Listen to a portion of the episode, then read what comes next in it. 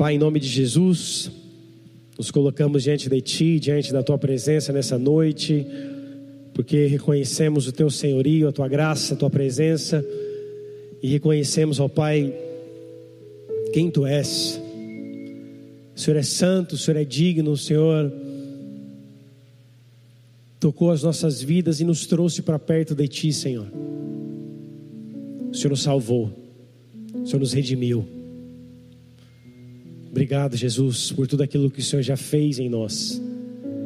Obrigado pela cruz, porque o Senhor se entregou em favor das nossas vidas. O Senhor se fez pecado pelos nossos pecados e levou os nossos pecados, as nossas dívidas, a escrita de dívida que era contra nós naquela cruz. Então, por isso, ó Deus, nós nos rendemos a Ti nessa noite para que o Senhor venha fazer a tua vontade em nós, para que o Senhor venha falar ao nosso coração, para que o Senhor venha nos ensinar nessa noite, ó Pai. Porque temos dependência de Ti, dependemos da Tua palavra, dependemos do Teu amor, dependemos de quem Tu és. Por isso, ó Deus, em nome de Jesus, toca cada vida que está aqui nessa noite, que Teu Espírito Santo passeie sobre este lugar, tenha liberdade, e que principalmente, Senhor, os nossos corações sejam abertos. Que não sejamos aquele povo de coração duro, como uma pedra de gelo, mas que tenhamos um coração de carne, um coração rendido, um coração aberto para aquilo que o Senhor deseja falar aos nossos corações. Retira todo o tampão espiritual do nosso ouvido, retira toda a venda dos nossos olhos. Da mesma forma, nos dá esse coração receptível à tua palavra.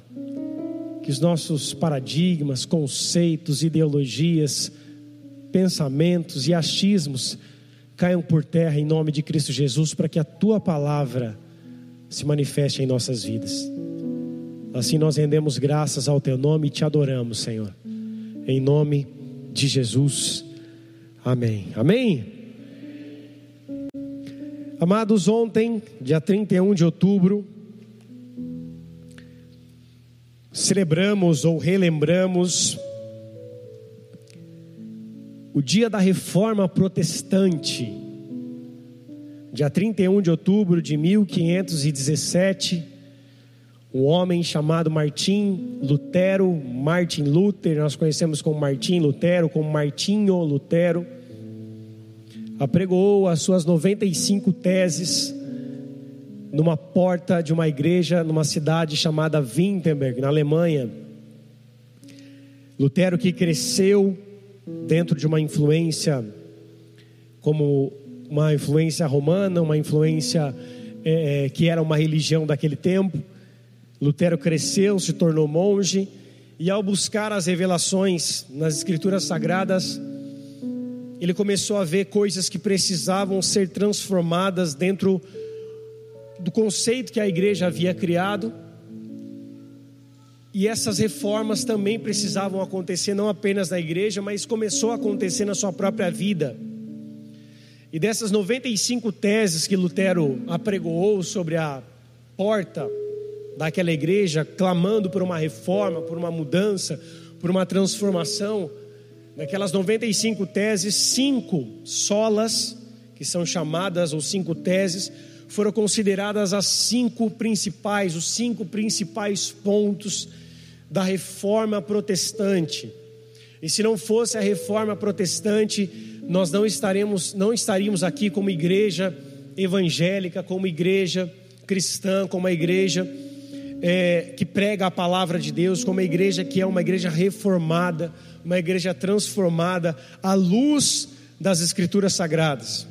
E eu quero compartilhar nessa noite a respeito das cinco solas e dos cinco, das cinco teses que Lutero considerou como as mais importantes, e essas cinco teses se resumem a uma só pessoa, que é Jesus Cristo, amém, amados? Então, todo o conceito da reforma protestante tem como base a pessoa de Jesus Cristo, tem como base a vida de Jesus Cristo. Só que isso só pôde acontecer a partir do momento de que Lutero teve a revelação de Jesus Cristo. Só aconteceu a partir do momento que a revelação de Jesus Cristo tocou o coração de Lutero. E a grande verdade é que isso não aconteceu apenas, ou não acontece apenas na vida, não aconteceu na vida de Lutero, na vida desses grandes homens que foram reformadores que nós falamos na semana durante todo o mês de outubro. A grande verdade é que nós apenas somos reformados, somos transformados a partir do momento que a revelação de Jesus Cristo também ela resplandece em nossas vidas. Nós vemos a vida de apóstolo Paulo, ele um perseguidor da igreja de Cristo, um matador de cristãos, matava cristãos, perseguia cristãos, e ele só começou a entender quem Deus era realmente em Cristo Jesus, ele só começou a entender as Escrituras de uma nova forma, a partir do momento que ele teve a revelação de Jesus Cristo no caminho de Damasco, aonde a luz de Jesus Cristo brilhou sobre os seus olhos, e a voz do Senhor, de maneira audível à vida de Paulo, disse: Saulo, Saulo, por que me persegues? A partir desse momento, apóstolo Paulo, que até aquele momento era Saulo de Tarso, ele teve a revelação pessoal de quem Jesus era. Da mesma forma que João Batista, quando viu o Senhor Jesus Cristo, começando a sua chamada com 30 anos de idade, começando a sua vida, João Batista já batizava, João Batista já apregoava o reino dos céus, e quando ele enxerga Jesus, ele tem uma revelação pessoal de quem Jesus era e disse: Eis o Cordeiro de Deus que tira o pecado do mundo. Ele viu a esperança em Jesus. Quando ele olhou para Jesus, os seus olhos brilharam, porque ele viu esperança em Jesus. Ele viu aquele que poderia restaurar todas as coisas. E Lutero teve uma vida de luta contra ele mesmo, buscando a autojustificação. Em muitos momentos nós lutamos contra nós mesmos, buscando também a nossa autojustificação pelos nossos pecados, buscando a nossa autojustificação por aquilo que cometemos um dia ou por aquilo que estamos cometendo hoje e ficamos tentando justificar os nossos atos errôneos ou pecaminosos com algo ou com alguma coisa. Muitas pessoas tentam justificar os seus atos pecaminosos devido aos seus problemas emocionais. Muitas pessoas tentam justificar os seus atos errôneos ou pecaminosos devido ao seu passado, devido à sua criação, devido àquilo que ele já enfrentou no seu passado, no seu testemunho. E assim ficamos nos desculpando dia após dia e colocando as nossas desculpas à frente do nosso arrependimento por aquilo que estamos, aquilo que estamos fazendo, que nos distancia da, da palavra de Deus. Lutero, quando decidiu ali se tornar monge, quando começou a sua história como monge, quando ele adentra ao monastério, pela primeira vez, no qual eu tive a oportunidade de conhecer no passado, o monastério que ele viveu anos ali, ele buscava uma autojustificação. Como eu disse no vídeo que eu gravei, ele lavava o chão do monastério buscando aquela autojustificação. Ele falava: Eu preciso ser limpo do meu pecado. Havia uma guerra muito grande entre a mente de Lutero e entre o seu pecado que aquilo ficava martelando em sua cabeça, para que ele pudesse se livrar daquilo, ele não conseguia sozinho. Dentro desse monastério de Lutero, existia um quarto minúsculo, um quarto que só cabe uma pessoa, e ali nesse quarto tinha um lugar onde a pessoa poderia colocar sua Bíblia, e um lugar onde ela poderia se colocar de joelhos, e ali, quando um monge pecava, ou quando o seu pecado era revelado, ele tinha que passar dias e noites ajoelhados ali, ajoelhado ali com uma janela minúscula que dava uma, a luz do sol pequena, e ele passava dias e noites ali ajoelhados para se arrepender do seu pecado. Existia dentro do monastério onde Lutero estava, um lugar onde eles se colocavam, todos os monges, para um é, para todos que pudessem para que todos pudessem confessar os seus pecados e aqueles que não confessassem os seus pecados, o outro monge ou a outra pessoa que havia visto aquele, aquele homem cometer o pecado, ele, ele dedurava aquela pessoa, ele dedurava o outro monge, ou seja, era um tal de lavar roupa suja dentro daquela que era considerada uma pequena de uma capela dentro do monastério que é algo muito grande, eles se colocavam ali a fim de confessar os pecados. E quem não confessasse, o outro dizia e falava: oh, mas você errou nisso aqui, ó. Ah, mas eu vi você fazendo tal coisa. Eu vi você fazendo outra. Ou seja, era um tal de apontar o dedo um para o outro e todos que tinham o seu pecado revelado tinham que ir para dentro dessa salinha, passar dias ajoelhados, sendo alimentados ali por alguma coisa que entrava por aquela porta, que nem luz do sol tinha direito, com uma janela minúscula. Então, dentro de um, de um conceito ali dos monges, da onde que Lutero saiu, essa luta contra o pecado era algo que eles tinham que realmente lutar, só que não era uma luta contra o pecado apenas pessoal, era também uma luta por aquilo que as pessoas diziam que ele havia pecado. Quando as pessoas olhavam e falavam, você fez isso, e eles tinham que se arrepender e passar horas de joelhos, se alimentando mal, dentro de um ambiente como se fosse uma cela solitária. E nesse contexto, Lutero ele entendeu, após estudar as Escrituras, que algo precisava ser mudado nele e que algo precisava ser mudado na igreja, que algo precisava ser mudado nos dogmas, nas doutrinas, naquilo que a igreja estava apregoando, na criação do purgatório, nas indulgências. A pessoas para pessoas para acessar o céu tinham que pagar, almas para saírem do purgatório dizia-se, aquela cultura que eles tinham que pagar e depositar moedas dentro de um, de um recipiente ali, que quando depositasse aquela moeda, no momento que aquela moeda caísse naquela caixa, que era uma caixa de ferro, no momento que aquela moeda caísse naquela caixa, no soar da moeda no fundo, aquela alma que estava no purgatório subia aos céus, ou seja, eles, eles criaram dentro dessa cultura da igreja daquele tempo de Lutero, até uma divisão entre céu e inferno. A Bíblia não fala sobre purgatório, a Bíblia fala sobre céu e inferno. Eles criaram um purgatório a fim de arrecadar recursos para construir igrejas que eles estavam construindo em Roma e em outros lugares. Estão comigo? Amém? Amém ou não? E Lutero, nessas 95 teses, ele trata cinco como as mais importantes e ele começa com a somente a graça. E é o texto de Efésios, capítulo 2, verso 8. Eu quero que você abra comigo, está aí as cinco solas da reforma protestante: sola gratia, sola fide, solus Christus, solas escritura e soli, solidio glória. Somente a graça, somente a fé, somente Cristo, somente as escrituras e glória somente a Deus. Efésios capítulo 2, verso de número 8 e 9 vai dizer assim, ó: Porque pela graça sois salvos, mediante a fé.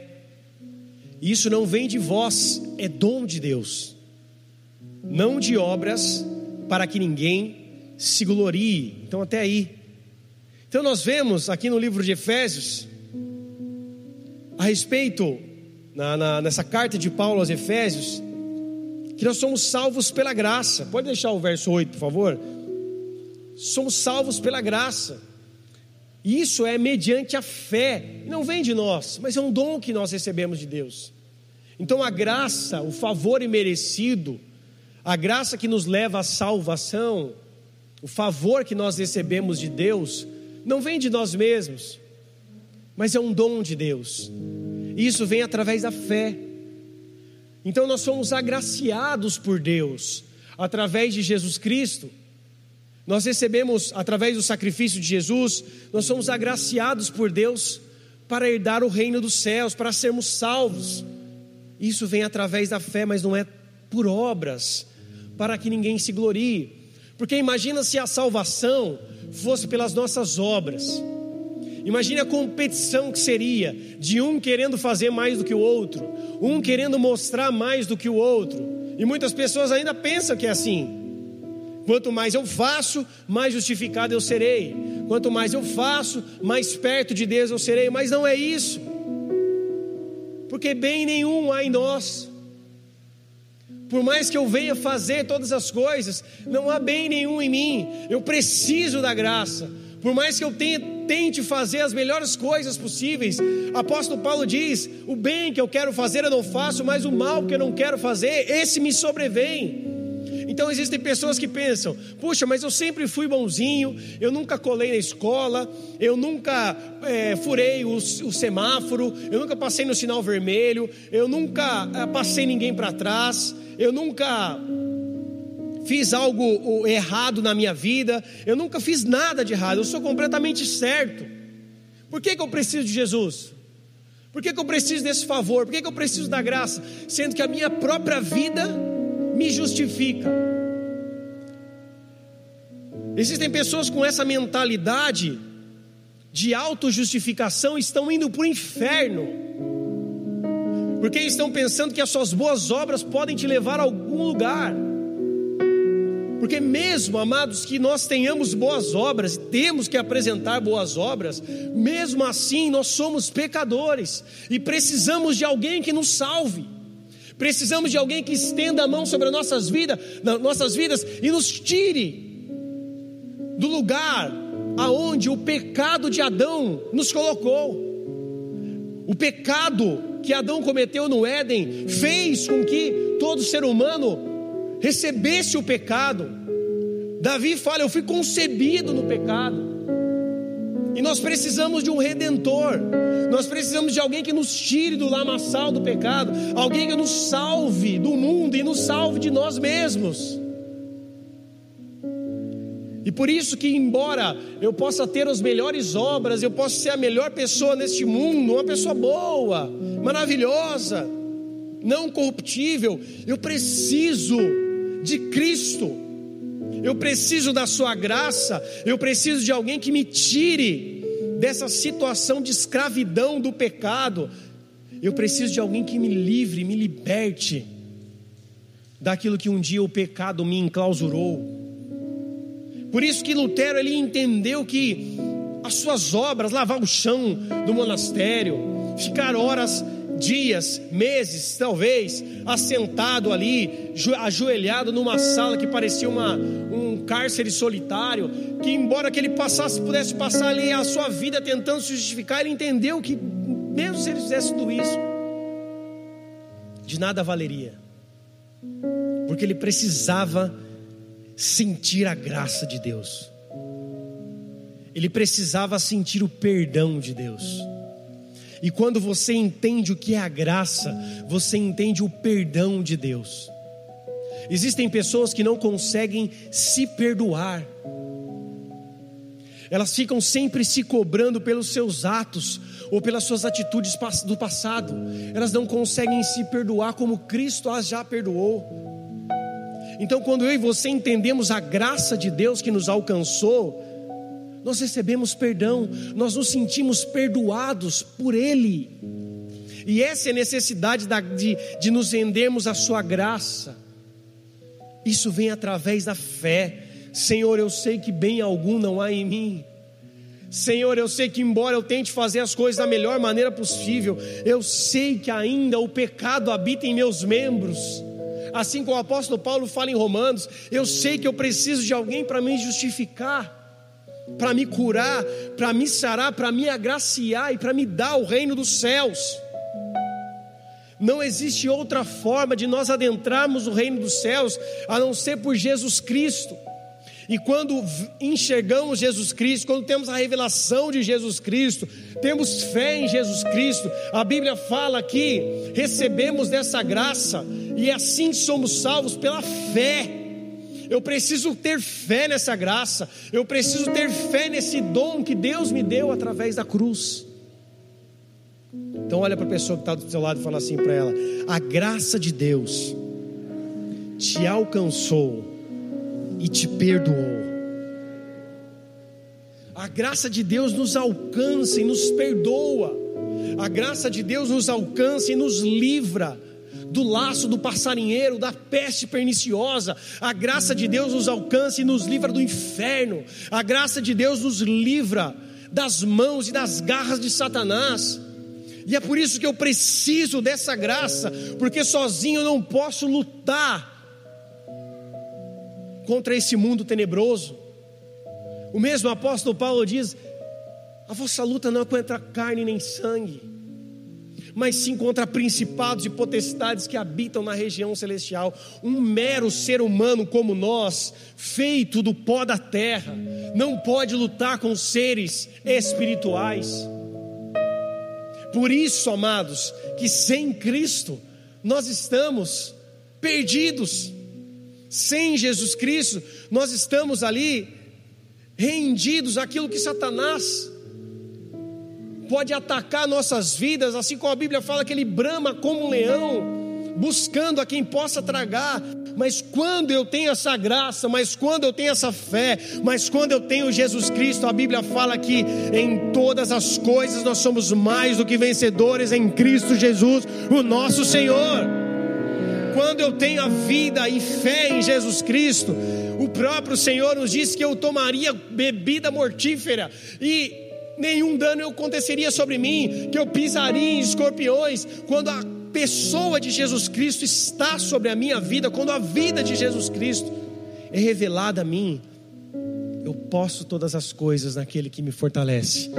E eu tenho a certeza que, mesmo quando as coisas não acontecem da maneira que eu penso que eu quero, a Bíblia fala que, mas em todas as coisas, nós somos mais do que vencedores em Cristo Jesus, e a Bíblia fala também que todas as coisas cooperam para o bem daqueles que amam a Deus.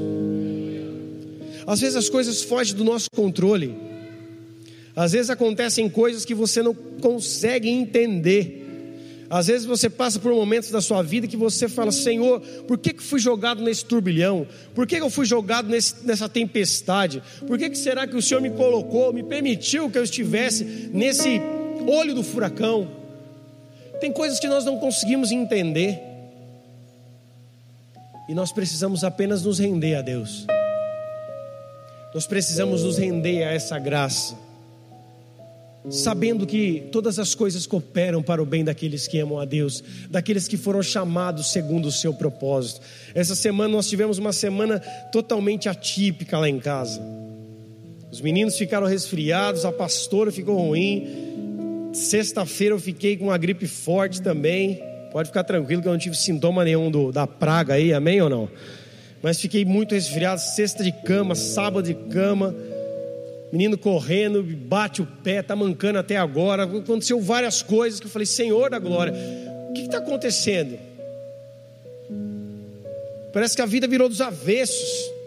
Parece que o seu mundo virou de ponta cabeça. Tudo que não era para acontecer, aconteceu. Tudo que não acontece rotineiramente aconteceu essa semana. Por quê? Nós não conseguimos entender muitas coisas. Nós não conseguimos discernir muitas coisas. Existem mistérios que nós não conseguimos entender. Se são ataques espirituais, nós não sabemos. Se foi brecha que nós damos, também não sabemos. Se foi apenas coisas cotidianas da vida, também não sabemos. E no meio desse olho do furacão, nós precisamos apenas nos render, porque, embora possamos estar dentro de um olho de um furacão, bem no centro de um furacão, o Senhor é soberano sobre todas as coisas das nossas vidas. E quando nos rendemos, as coisas ficam mais fáceis. Enquanto você fica num cabo de guerra contra Deus, saiba que sempre você irá perder. Existem pessoas que ficam num cabo de guerra contra Deus, tentando ali lutar contra Deus, buscando entender o porquê, porquê, para quê, o que está acontecendo, por que, que eu estou vivendo isso, para que, que eu estou vivendo aquilo, e existem momentos que parece que Deus se cala. Quem já se sentiu assim? Existem momentos que as suas respostas não são respondidas. Existem momentos que aquilo que você pergunta não tem resposta, você sente um silêncio. no meio da sua oração. E é nesse momento que a sua fé entra em prática. É nesse momento que a tua fé começa a borbulhar no teu coração ou ela começa a se esfriar dentro de você. O segundo solo, a segunda sola de Lutero é a fé. Ele fala somente a fé. E a fé é o combustível necessário para que eu e você venhamos viver os propósitos de Deus para nossas vidas. Hebreus capítulo 11, do verso 1 ao 3, vamos ler. Hebreus 11, do 1 ao 3 diz assim: Ora, a fé é a certeza das coisas que se esperam e a convicção de, convicção de fatos que não se veem. Pois pela fé os antigos obtiveram bom testemunho. E pela fé entendemos que foi o universo formado pela palavra de Deus, de maneira que o visível veio a existir das coisas que não aparecem. Até aí. Pela fé nós confiamos e acreditamos em todo o processo de criação do nosso Deus Criador. Pela fé nós acreditamos que sem fé, como a Bíblia também diz, é impossível de agradar a Deus. E a fé é o firme fundamento das coisas que se esperam e a prova das coisas que não se veem. Ou seja, amados, em momentos e quando nós não temos resposta sobre algo que está acontecendo nas nossas vidas, é a hora que a nossa fé ou ela borbulha dentro do nosso coração, ou ela se vai. Muitas pessoas no momento de crise se aproximam de Deus, mas outras se distanciam no momento da crise. Você já percebeu que quando tudo está bem, está todo mundo bem, está todo mundo buscando, está todo mundo tranquilo? Você já percebeu que quando você está tudo em paz, vem uma certa comodidade sobre a tua vida, vem uma certa tranquilidade, e você já percebeu que quando vem a luta, ou a sua fé aumenta ou a sua fé se vai, Muitas pessoas, quando estão passando por luta, começam a culpar a Deus por aquilo que estão passando e falando: Deus, por que, que eu estou fazendo isso? Eu sou justo, eu vou para a igreja, eu sirvo, eu entrego meu dízimo, por que, que eu estou passando por isso? Ou seja, começam a culpar a Deus por aquilo que estão passando. E no momento em que a culpa é jogada para as costas de Deus, significa que a fé já está sendo ali misturada, a fé já não é mais pura, a fé já está tendo uma mistura do mundo as coisas do mundo já estão sendo misturadas com essa fé, já não é mais uma fé genuína. Mas existem outras pessoas que no momento da crise, no momento da dor, no momento da dificuldade, elas correm para os pés de Jesus e colocam a sua vida e a sua fé clamando para que Jesus Cristo não apenas revele aquilo que ela está vivendo, mas que Jesus esteja com ela no momento da dor. E essa é a grande questão da fé no momento que estamos passando por algo, você quer que Jesus esteja com você? Ou você quer apenas que Jesus resolva os seus problemas? Porque se utilizamos da fé apenas para que Jesus resolva os nossos problemas, nós estamos usando Jesus Cristo como se fosse um ramal de 190. Quando você precisa, você liga para a polícia. E quando você precisa, você liga para Jesus, você fala com Ele, você busca Ele. O que, que será que nós temos? Qual a forma que nós temos olhado? Será que temos olhado para a fé como um combustível, como uma ferramenta que nos aproxima de, da vida de Cristo? Ou temos usado a fé apenas como algo que vai resolver os nossos problemas nos dias maus? Os antigos que morreram pela fé, os antigos que foram aqueles homens que pagaram o preço de sangue pela sua vida, que entregaram a sua vida para que eu e você estivéssemos aqui hoje, como igreja protestante, como igreja reformada, tantos outros tiveram que derramar sangue para que eu e você tivéssemos essa liberdade de cultuar a Deus. Os primeiros reformadores, John Hus, Savonarola, homens que tiveram que entregar sua vida, até mesmo para ser queimados vivos, a fim de que uma reforma acontecesse. John Hus foi queimado vivo, Savonarola foi decapitado. Nós estamos falando de homens que precederam Lutero. Lutero foi perseguido, só não foi morto porque foi capturado. e levado para um, para um castelo de Watford, também na Alemanha, e ali teve a liberdade de ensinar e de traduzir a Bíblia do grego para o alemão. Mas esses homens morreram pela fé, morreram por um propósito. E essa fé, amados, que nos faz confiar e ter certeza das coisas que nós esperamos e termos convicção das coisas que nós não vemos. Isso é fé. É quando você não vê algo e mesmo assim você está convicto que aquilo vai acontecer. Você está convicto que aquilo vai se realizar porque você acredita naquele que te prometeu, naquele que te fez a promessa que é fiel e justo e que não mente, que é o Senhor.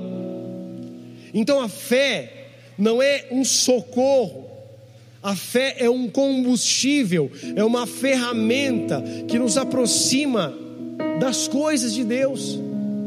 E quanto mais a minha fé é uma fé praticada, é uma fé exercitada, quanto mais eu exerço essa fé, mais eu me aproximo mais eu tenho a certeza das coisas que eu não vejo, mais eu tenho a convicção sobre as coisas que eu espero.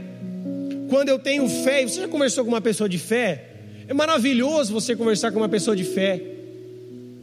E não é autoestima, é fé. Que tem autoestima e é fé. Tem aquela pessoa que acha que tudo vai dar certo. Mas tem pessoas que têm fé. E quando você conversa com uma pessoa de fé, é algo diferente.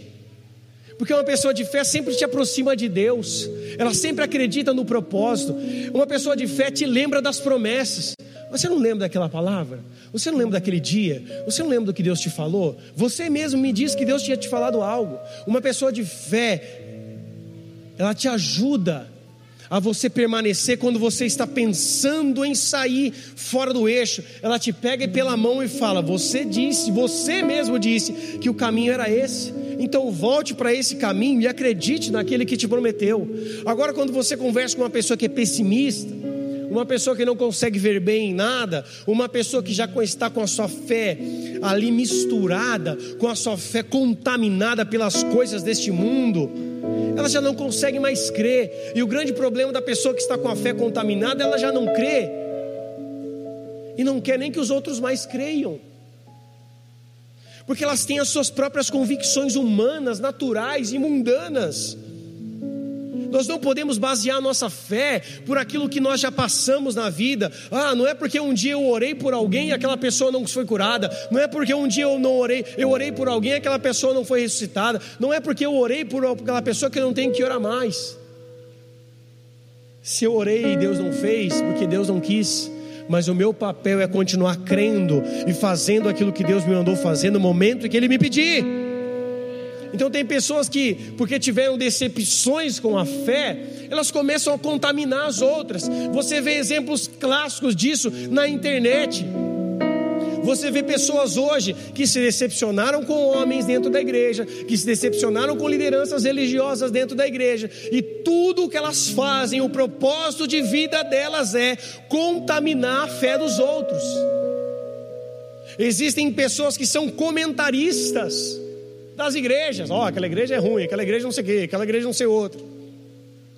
A pessoa está atrás de um computador, atrás de um, celular, para perseguir um, para perseguir outro, para blasfemar de um, para blasfemar de outro, para perseguir, porque ela teve a fé contaminada, e ao invés de ela se arrepender e voltar para o prumo, ela não, ela usa do seu veneno, que um dia contaminou a sua vida e a sua fé, e começa a propagar esse veneno a fim de que muitas pessoas também sejam envenenadas. E aí pega uma pessoa que talvez já esteja com a sua fé male-male, já está com a sua fé meio para lá, meio para cá, já está cambaleando, assiste aquilo, toma aquilo como verdade, pronto.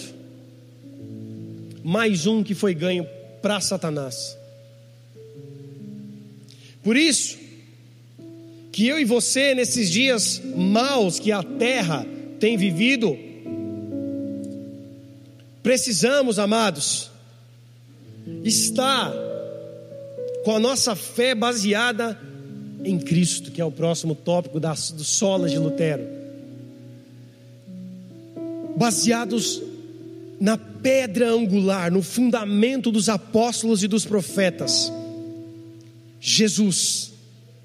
Hebreus capítulo 1, verso do 1 ao 4.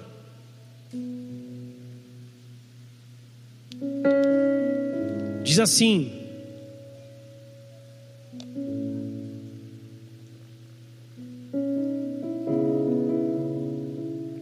Havendo Deus outrora falado muitas vezes, de muitas maneiras aos pais pelos profetas, nesses últimos dias nos falou pelo Filho, a quem constituiu herdeiro de todas as coisas, pelo qual também fez o universo. Ele, que é o resplendor da glória e a expressão exata do seu ser, sustentado todas as coisas pela palavra do seu poder, depois de ter feito a purificação dos pecados, assentou-se à direita da majestade nas alturas, tendo se tornado tão superior aos anjos, quanto herdou mais excelente nome do que eles. O que, que o escritor de Hebreus está dizendo aqui, amados? O que, que o escritor de Hebreus está nos mostrando nesse texto? Ele está falando de Cristo Jesus, quem Ele é, Ele está dizendo a respeito do que Jesus representa, Ele está dizendo a respeito de, daquilo que Jesus fez, Ele está dizendo que Deus um dia falou pelos profetas, um dia Deus falou pelos pais da fé, que são os patriarcas, mas existia um tempo em que Jesus, ou melhor, em que Deus falou pelo Filho. E se ele falou pelo Filho, ele falou por Cristo, a quem ele constituiu herdeiro de todas as coisas, no qual também fez o universo. Então a nossa fé e a nossa vida deve estar constituído sobre uma pessoa, Jesus. Sobre a vida de Cristo. Ah, é muito fácil falar isso. Sim, esse eu já sei de cor salteado, pastor, que eu tenho que construir minha vida sobre Jesus. Sim. Só que muitas pessoas hoje estão constituindo a sua vida sobre o humanismo, sobre as suas ideologias, sobre os seus pensamentos. Muitas pessoas têm constituído como base da sua vida lideranças religiosas. Muitas pessoas têm constituído a base da sua vida em outras pessoas e tomam aquilo como verdade e se esquecem do sacrifício de Cristo, se esquecem de qual deve ser a sua base. Existem pessoas que numa roda de conversa elas falam de tudo, estou falando de crente, elas falam de tudo, elas falam de tudo, sabem falar de política, sabem falar de geopolítica, sabem falar de tudo, mas não sabem falar de Cristo, por quê? Porque Cristo deixou de ser a sua base, Cristo deixou de ser o seu centro. Cristo deixou de ser o principal alvo, o principal ser da sua vida. E quando Jesus deixa de ser o centro das nossas vidas, nós nos perdemos, nós ficamos vazios, e quando nos tornamos vazios, é muito fácil nos tornarmos cheios de nós mesmos, vazios de Cristo e cheios de nós mesmos, cheios de achismos, ideologias, opiniões, pensamentos contrários à vontade de Deus, que na Bíblia é chamado de sofismas, e assim constituímos a nossa própria fé, o nosso próprio jeito de crer, o nosso próprio jeito de viver, o nosso próprio evangelho. E assim estamos completamente distantes dele. É por isso que nos dias de hoje você vê pessoas querendo atualizar a Bíblia, porque estão distantes do centro estão distantes de Jesus. E todas as vezes que o homem se distancia de Cristo, ele tende ao pecado, ele tende a, ele tende a maledicência, ele tende à concupiscência do mundo. Todas as vezes que o homem se distancia de Cristo, as suas próprias ideias e convicções e pensamentos começam a reinar sobre o seu ser, porque o homem é mau. Desde o princípio o homem é mau. O homem peca contra Deus. Ou você acha que Deus mandou o dilúvio por acaso? Deus mandou o dilúvio porque não aguentava mais a humanidade. Ele olhou e disse: O que eu criei se tornou isso? Eu vou acabar com tudo. E ele encontrou um homem justo, chamado Noé, conservou a sua família para reconfigurar a humanidade. Significa que Deus formatou o mundo, formatou a humanidade, deu um delete e começou tudo de novo. Com aqueles que ele queria, com aqueles que eram justos. E se Deus um dia já fez isso, e prometeu não fazer novamente, e o símbolo dessa aliança é o arco-íris, que até isso foi transformado em uma bandeira de gênero, de ideologia. Se Deus deixa o sinal da sua aliança com o homem, que é o arco-íris, dizendo que não mais mataria a humanidade da forma que ele feriu, que ele não feria mais a humanidade, não feriria mais a humanidade como ele já feriu. Ele deixa o arco-íris como símbolo da aliança entre Deus e o homem.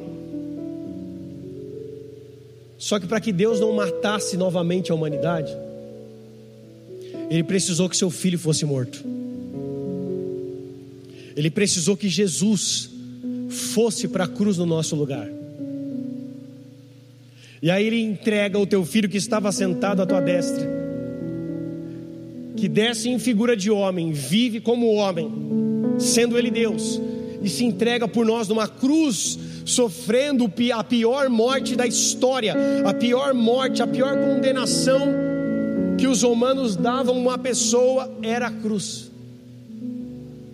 E Jesus, sem pecado, vai para a cruz para morrer em nosso lugar. Ou seja, amados, se um homem santo, puro, Deus, teve que ir para a cruz para o nosso lugar, você acha que nós temos valor? Você acha que nós temos valor? O nosso valor, amados, não está na nossa humanidade, no nosso ser carnal. O nosso valor está naquele que nos comprou das trevas e nos trouxe para a luz. Por isso que ele nos diz: vocês foram comprados não por ouro, não por prata, mas pelo precioso sangue de Jesus Cristo. O seu valor está no sangue que tem sobre a tua vida, a marca do sangue de Jesus Cristo que está sobre a tua fronte, a marca do sangue de Jesus Cristo que está sobre a tua vida. É por isso que o inferno odeia os filhos de Deus. É por isso que o inferno odeia os filhos do rei, porque os filhos do rei são príncipes e princesas. Porque nós somos lavados e remidos no sangue de Jesus. Aquilo que Jesus fez por nós abriu uma porta para que nós chegássemos até Deus abriu um caminho para que nós chegássemos até a Deus, por isso que Ele é o caminho, a verdade e a vida. E ninguém vem ao Pai a não ser por mim.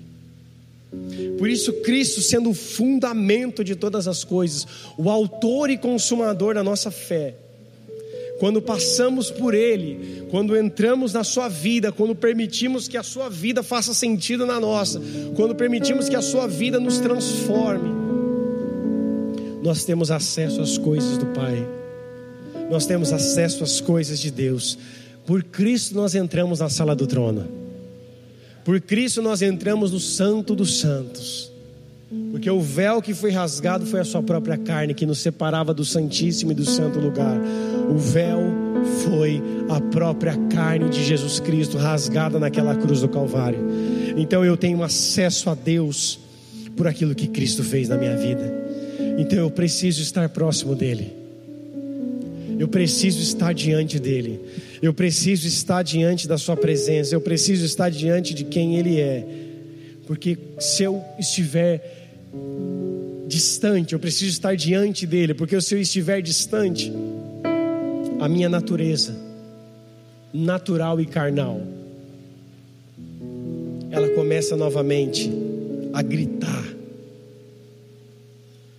Quantas vezes você, assim como eu, já tivemos aqueles flashes de velho homem? Quem já teve flash de velho homem? Só homem levantou a mão, né? Flashes de velha mulher. Aquele flash de velho homem, né? Parece que o velho homem saiu daquela água do batismo imediatamente, né? Parece que você tentou enterrar ele e do nada ele aparece grita, xinga no trânsito, fica bravo, fecha os punhos para ir para porrada. Quer resolver as coisas do seu jeito, fica nervoso, estoura. Quantas vezes o velho homem ele tenta ressurgir ou renascer de novo? Isso é porque não, não, não damos espaço para ele. Imagine se não tivermos Cristo e dermos espaço para o velho homem. Jesus chama isso de uma casa que era habitada pelo Espírito Santo.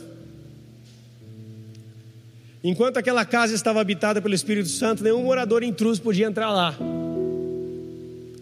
Mas depois que o Espírito Santo sai daquela casa, porque alguém estava naquela casa antes do Espírito Santo, quando o Espírito Santo sai, o antigo morador vem com sete outros moradores, sete vezes mais forte, para tomar aquela casa e habitar nela novamente, a fim de que ela não seja tomada novamente. Isso nós estamos falando no contexto aqui, numa historinha, mas esse é o contexto que a Bíblia diz: que quando o Espírito Santo não está mais em nós, aquilo que habitava em nós vem sete vezes mais forte, o espírito demoníaco vem sete vezes mais forte para tentar nos tomar. Você já deve conhecer pessoas que um dia caminharam com Deus, você deve conhecer pessoas que um dia estavam com Deus e que não conseguem muitas vezes voltar.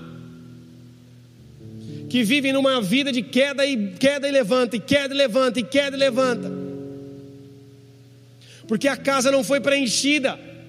Porque todas as vezes que a minha casa, que é a minha vida, que é meu corpo, que é meu templo, se divide entre a luz e as trevas, significa que eu estou dando oportunidade de Satanás com seus demônios entrarem. Por isso que uma vida com Cristo é uma vida que permite que Ele tome a casa. Como ele diz em Apocalipse 3:20, eis que estou à porta e bato. Se alguém ouvir a minha voz e abrir a porta, eu entrarei em sua casa, eu cearei com ele e ele comigo. Jesus está às portas do nosso coração e nós precisamos que ele entre e tome conta das nossas vidas. Porque se ele sair, outro vai entrar.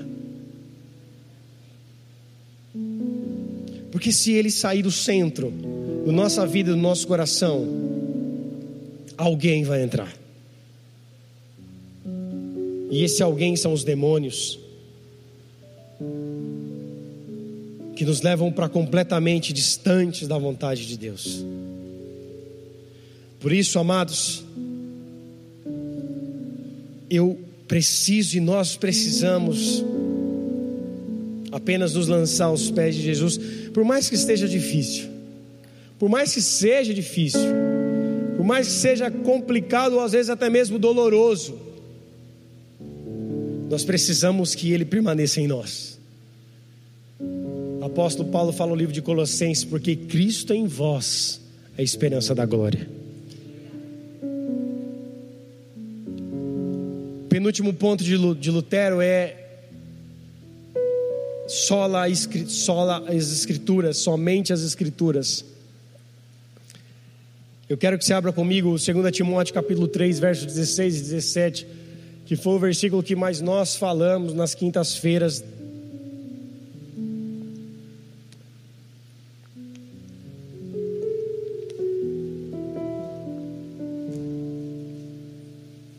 Segunda Timóteo 3:16 e 17 diz assim: toda a escritura é inspirada por Deus e útil para o ensino, para a repreensão, para a correção, para a educação na justiça, a fim de que todo a fim de que o homem de Deus seja perfeito e perfeitamente habilitado para toda boa obra. Até aí.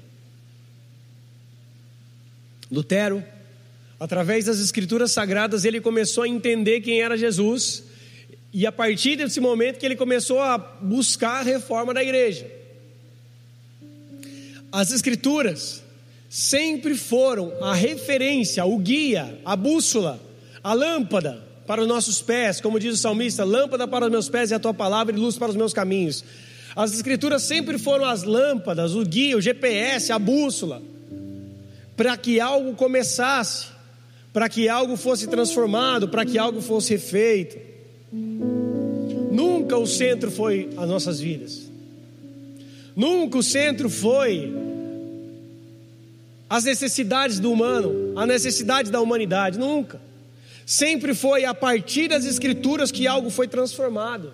As Escrituras nos transformam, não é a Escritura que precisa ser moldada a fim de atingir os nossos parâmetros humanos ou pecaminosos.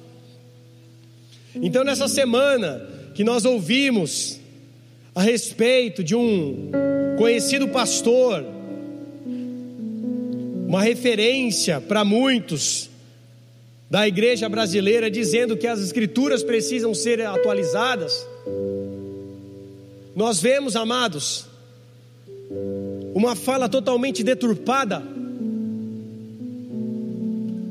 uma fala totalmente contrária ao que a palavra de Deus nos diz, porque toda a Escritura, ela foi inspirada por Deus e é útil para nos ensinar, para nos repreender, para nos corrigir, para nos educar para a justiça, a fim de que o homem de Deus, qual é o versículo 17? A fim de que o homem de Deus seja perfeito e perfeitamente habilitado para a obra. Ou seja, a palavra de Deus é como se ela nos preparasse para aquilo que nós temos que fazer para Ele. Então, então, quando vem alguém e fala que a palavra precisa ser atualizada, a fim de alcançar, ou proteger, ou ganhar um certo número de pessoas, uma classe, ou seja lá o que for, significa que a pessoa está querendo mudar o Evangelho para que ele venha ser algo gostoso para nós, que venha ser algo com, como aguinha com açúcar para nossas vidas, com melzinho na chupeta, Yakut com laranja mamão com mel.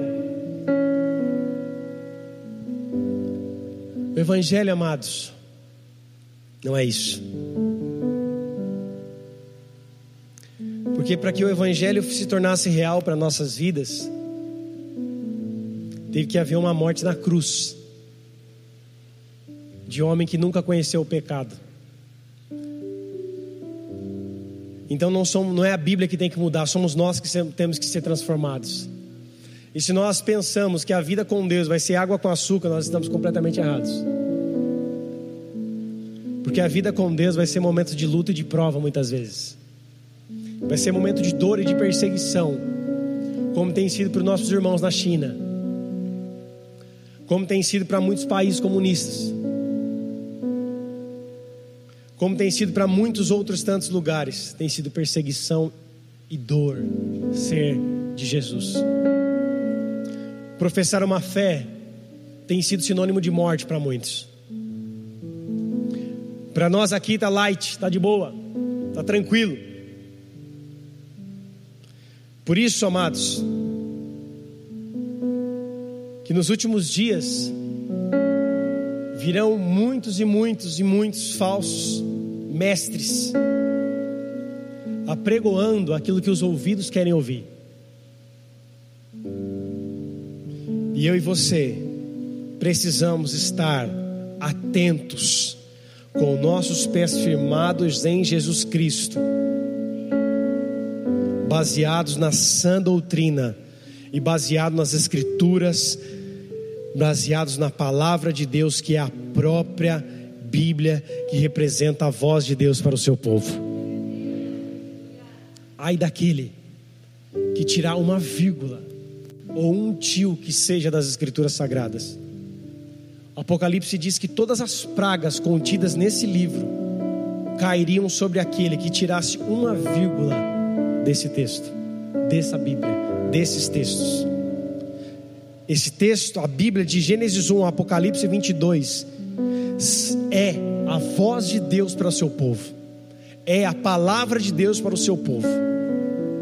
Então quem precisa mudar somos nós. A Bíblia continua santa, porque a palavra de Deus é viva e eficaz e mais penetrante que a espada de dois gumes. Ela penetra até a divisão da alma e do espírito, da junta e das medulas, e ela é apta para discernir os pensamentos, as intenções do coração. A palavra de Deus diz em Isaías 40, verso 8: Seca-te a erva, caem as flores, mas a palavra do Senhor subsiste eternamente. Da mesma forma que Hebreus 13, 8 diz que Jesus Cristo é o mesmo de ontem, hoje hoje e eternamente. A Sua palavra é imutável, assim como Jesus também é. Aplauda porque Ele é santo. A Bíblia é santa.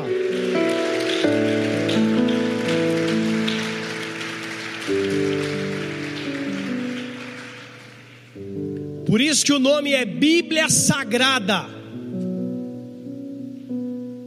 Porque ela é santa. Porque foi Deus que inspirou homens a fim de escrevê-las, a fim de escrevê-la. Por isso que até os dias de hoje, o livro mais vendido na história da humanidade se chama Bíblia Sagrada.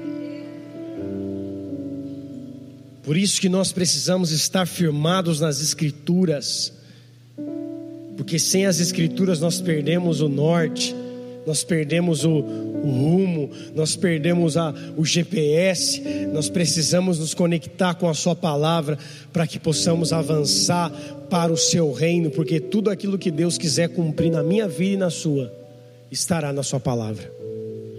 Sempre estará na Sua palavra. Toda profecia, toda palavra profética, tudo aquilo que Deus derramar sobre nós, se não estiver declarado na Sua palavra, não passa de feno e palha, mas tudo aquilo que estiver na Sua palavra se cumprirá, porque Deus é santo e Ele não é homem para que minta, nem filho do homem para que se arrependa.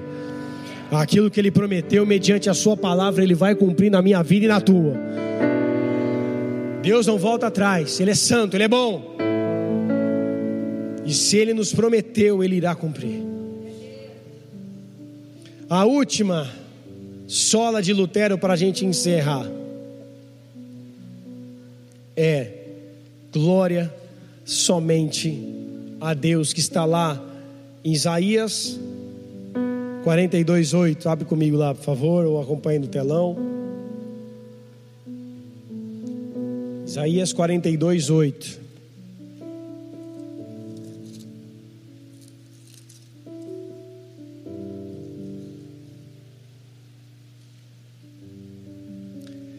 Diz assim: Eu sou o Senhor. Este é o meu nome. A minha glória, pois, não darei a ninguém, a outrem, nem a minha honra às imagens de escultura. Até aí. Aqui Deus está dizendo que Ele é o Senhor e esse é o nome dele. E que a glória dele, Ele não divide que ele não dá a glória dele para ninguém.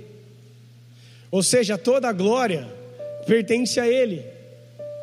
E quando Lutero escreveu somente Deus a glória, ele estava dizendo que tudo pertence ao Senhor, toda a glória pertence a ele. E o humano, o ser humano, ele não foi criado para lidar com a glória. Ele foi criado para dar glória a Deus. Ele não é criado, ele não foi criado para lidar com a sua glória humana ou com a sua glória pessoal.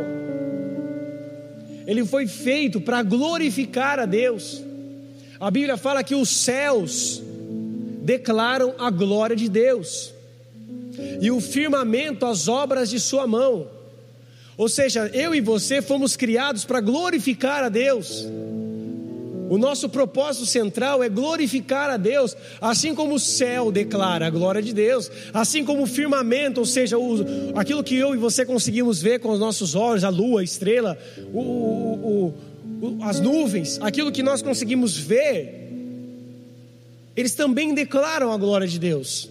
Os peixes, os animais, toda a criação declara a glória de Deus. E da mesma forma, nós fomos criados para glorificar o nome de Deus.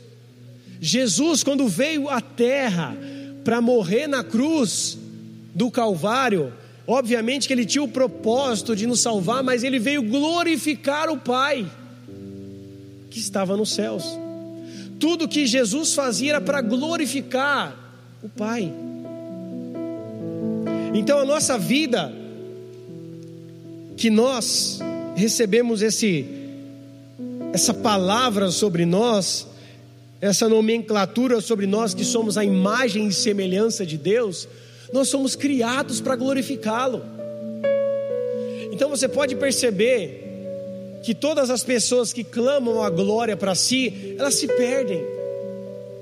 Todas as pessoas que estão buscando uma glória para si, se perdem no meio do caminho. E por bem ou por mal, em algum momento elas se prostram diante de Jesus se prostram diante do Criador e do Senhor, porque esse é o seu nome. Quantos artistas clamaram a glória para si e morreram das piores maneiras? Acidentes aéreos, acidentes de trânsito, overdose, AIDS. Quantas e quantas pessoas artistas, jogadores de futebol, pessoas que chegaram no nível de fama e que começaram a buscar a glória para si. Quantos e quantos desse, desses não souberam lidar com aquilo porque o ser humano não foi preparado, não foi feito para lidar com isso e caíram, morreram, perderam as suas vidas, perderam os seus casamentos, os seus filhos e tantas outras coisas. Quantos e quantas pessoas tentaram a Deus e perderam o sentido da sua vida ou até mesmo a sua própria vida. Quantas pessoas buscaram para si o reconhecimento humano, a glória humana, e são vazias. São pessoas que são improdutivas que se chegar, chegaram até um ponto onde elas achavam que era o ápice da sua carreira, da sua vida, da sua jornada, mas são vazias, não produzem nada a Deus, não produzem nada às pessoas,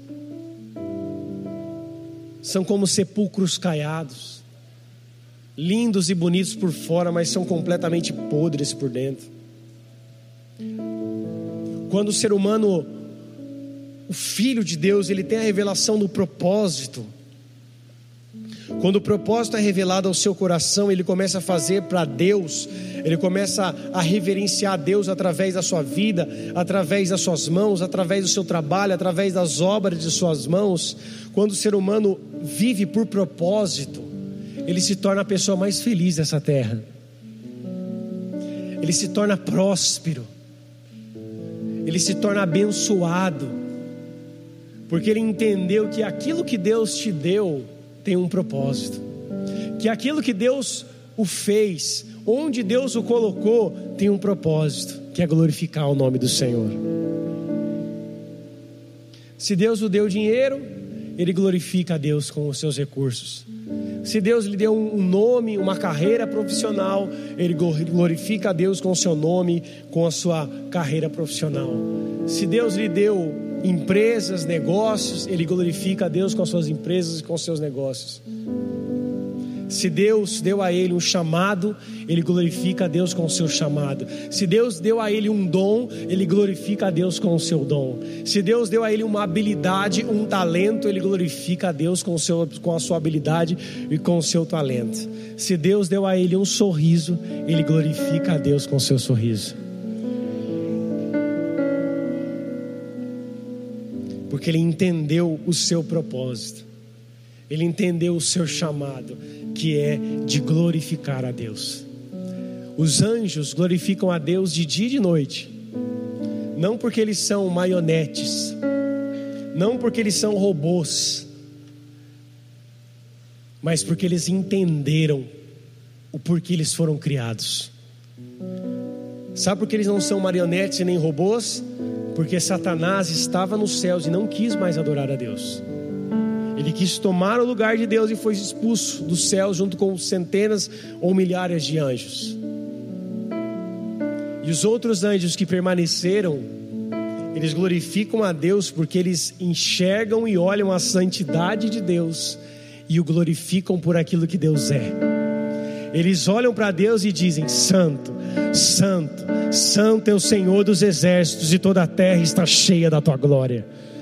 Eles não conseguem dizer outra coisa, eles não conseguem fazer outra coisa a não ser glorificar a Deus.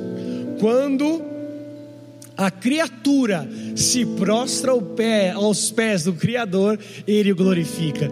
Por isso você vê cientistas renomados, por isso você vê filósofos renomados, físicos renomados, pessoas de alto escalão que tentaram buscar uma resposta no universo, que tentaram buscar uma resposta em livros, que tentaram buscar uma resposta nas melhores faculdades e não encontraram, e se prostraram e dizendo: existe um Deus criador de todas as coisas. Existe alguém que criou esse universo. Não foi o Big Bang, não foi o evolucionismo, mas foi o criacionismo. Foi Deus que criou todas as coisas e eles se prostram. Uns ainda, ainda, uns ainda não conseguem dizer a palavra certa. Eles dizem que há um ser superior. Mas aqueles que já foram mais profundos e tiveram uma revelação mais profunda, eles já confessam que somente Deus é capaz de criar todas essas coisas que foram criadas por Ele. Por isso, amados,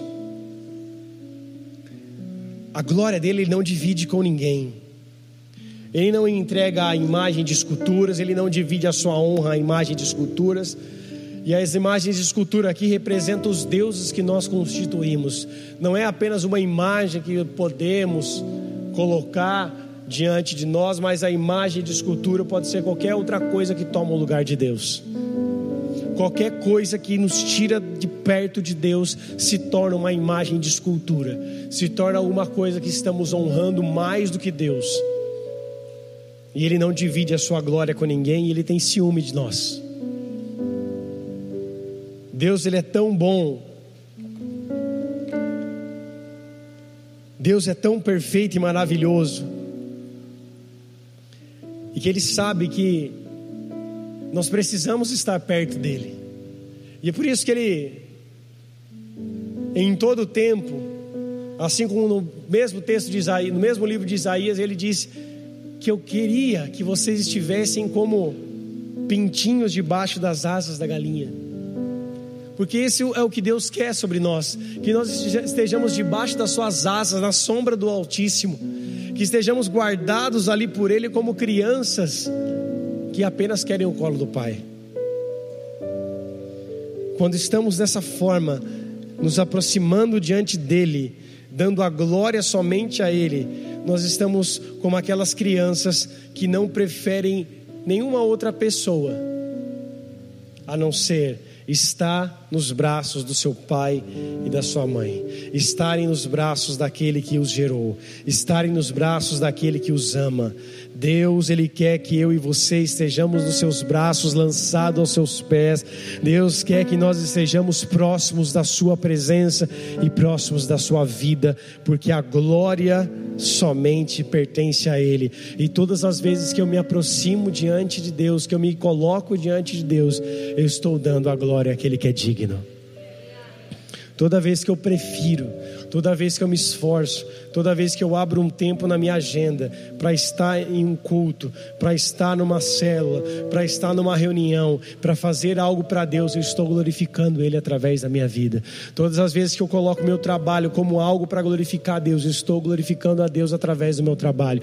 Isso acontece através de cada área das nossas vidas, se nós consagrarmos cada área da nossa vida para a glória de Deus. Nós existimos para a glória de Deus. Feche seus olhos, curva sua cabeça.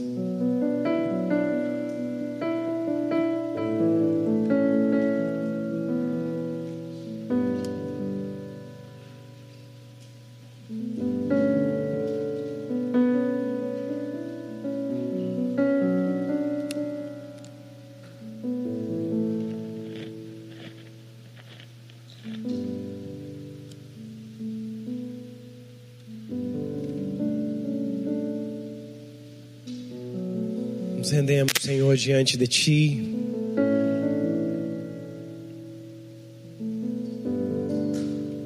Nos rendemos, Jesus, diante da Sua presença.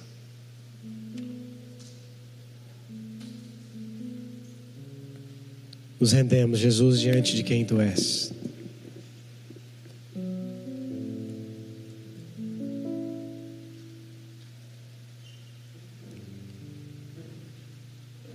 Colocamos as nossas vidas diante do Teu altar, Senhor.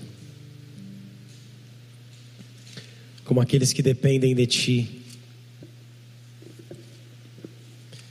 Como aqueles que clamam pelo Seu nome. Como aqueles que sabem de onde saíram. Como aqueles que sabem para onde vão. Nós somos o teu povo, Jesus. Nós somos o teu povo e sabemos de onde o Senhor nos tirou.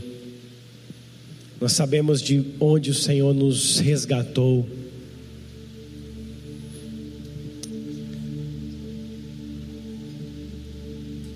E o que nós queremos, Jesus, é glorificar o Teu nome através das nossas vidas, através da nossa fé, através das Escrituras. Glorificar o teu nome através dessa preciosa graça que foi nos dada. Glorificar o teu nome, Jesus, porque o Senhor habita em nós. O Senhor habita em nós.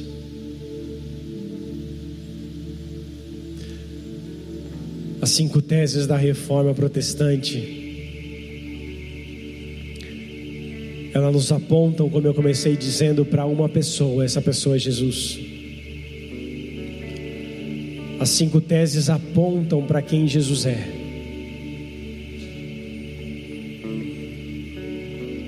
E por isso que tudo que nós precisamos é de Cristo.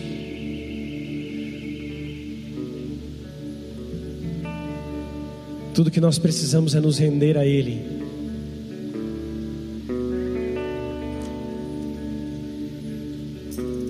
Todos homens e mulheres de Deus que entenderam isso e se lançaram aos pés de Jesus tiveram suas vidas transformadas.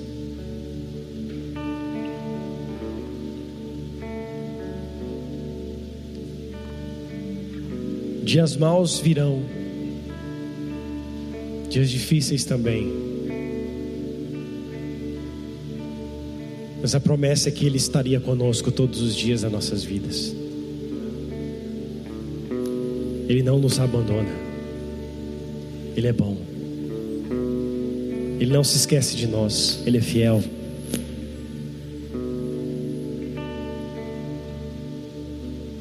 Ele não volta atrás, ele é justo.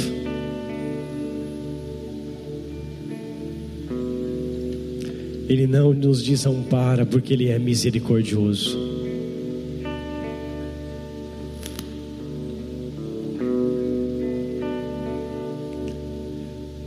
Quantas vezes nós precisamos voltar para a casa do Pai? Às vezes nós estamos dentro da igreja e estamos distante da casa do Pai.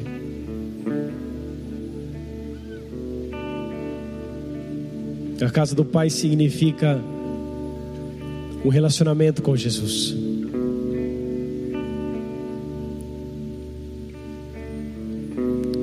Assim como o filho pródigo que estava longe, distante,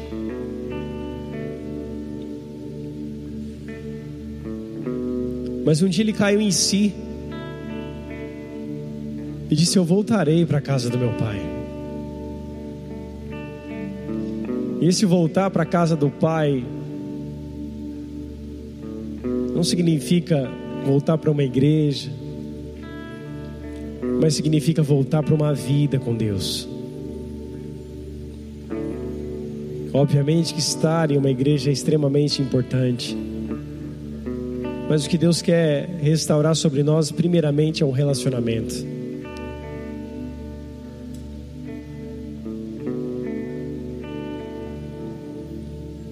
A vida, a loucura do dia a dia,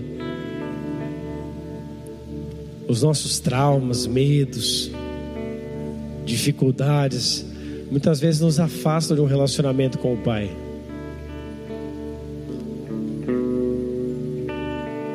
Nós estamos dentro da casa, mas distantes, como aquele irmão mais velho.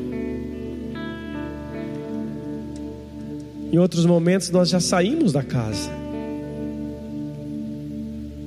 e precisamos voltar, cair em si e voltar. Tudo que nós precisamos é reconhecer dizer: Jesus, eu preciso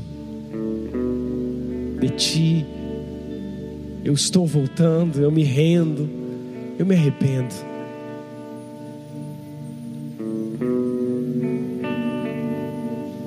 E o Pai sempre nos receberá com alegria, com um sorriso no rosto preparado para trocar nossas sandálias pelos caminhos errados que nós andamos. Trocar nossa veste, seja ela de tristeza, de, mar, de mágoas ou de rancor, e nos colocar uma veste limpa. Tirar uma veste de tristeza, tirar um espírito angustiado e nos revestir de um óleo de alegria. E colocar sobre nosso dedo um anel que simboliza o governo, a autoridade que nós só temos quando estamos junto do Pai. Nós só temos autoridade sobre os principados e potestades, sobre o mundo tenebroso, quando estamos junto do Pai, juntos do Pai.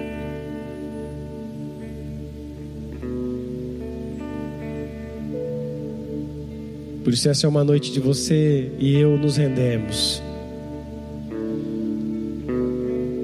E voltarmos a viver uma vida em Cristo.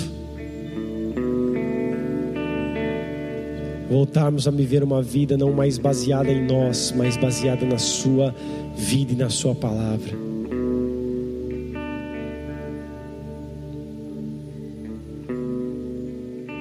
Vamos adorar ao Senhor.